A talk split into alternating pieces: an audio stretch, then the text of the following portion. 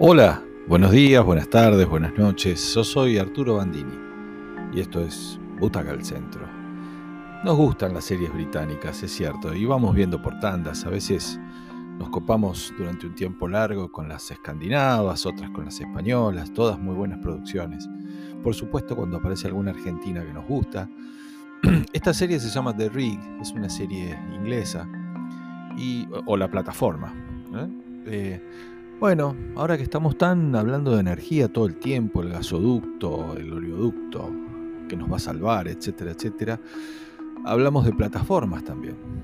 Bueno, esta serie inglesa, que es muy inquietante, eh, gira en torno a las vidas de un grupo de trabajadores de una plataforma de ultramar. Así que se pone bastante interesante. Es una producción de Amazon Prime y, bueno, aparentemente tiene prevista una segunda temporada tiene un buen argumento, ¿eh?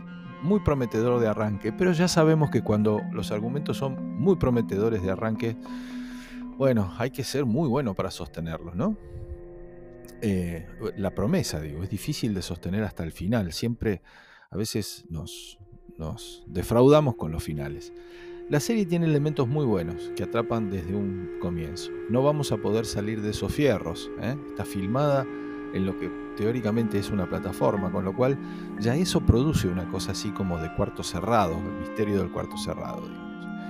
Nos predispone de una manera muy especial. Vamos a saber que no hay chances, que no hay manera de bajarse y volver a casa. Es como algo que pasa arriba de un avión, por ejemplo. Entonces, el grupo de personajes y la pericia de los actores que los interpretan es crucial si no nos creemos, digamos, sus interacciones, si aprendemos a conocer sus intereses, sus afinidades, sus enconos, vamos a transitar por la historia de una manera más interesante. Si no lo creemos, va a ser más difícil. En esta lo logran, está muy bien. El grupo de trabajadores tiene cada uno su rol, tiene un personaje a desarrollar y lo hace bastante bien. Hay una serie de sucesos extraños. Dos de los protagonistas se suben a lo alto de una torre de antena para repararla porque no solo se habían quedado sin la chance de que el helicóptero de la empresa los vaya a buscar, sino que además, por razones que desconocen, también se quedaron sin comunicaciones. Trabajando allá arriba en ese arreglo en medio de un viento feroz, uno de ellos se cae. Todos piensan que se murió, pero no. No solo no murió, sino que además va a tener una recuperación increíblemente rápida de sus heridas, casi milagrosa. Algo está pasando, empiezan a sospechar. Vamos a meternos entonces en una historia que tiene foco en lo que podríamos llamar un misterio sobrenatural, ¿eh? que es lo que hacemos cuando no podemos explicar lo que está pasando.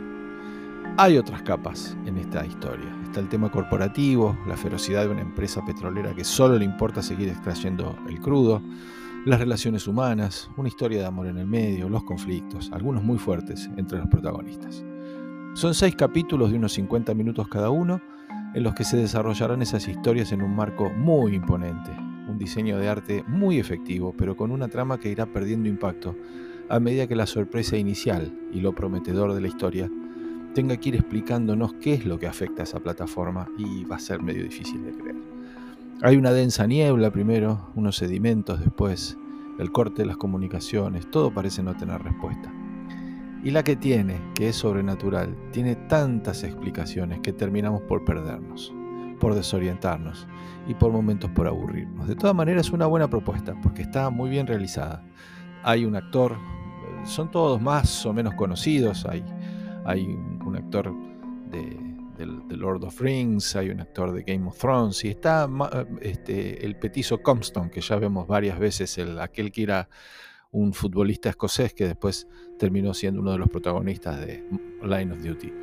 The Rig, la plataforma, que por alguna razón nos va a atraer por esta cuestión de que estamos mucho hablando de energía en estos días en los medios y en nuestras conversaciones cotidianas, es una serie de cinco butacas. Como decimos siempre, que la disfruten.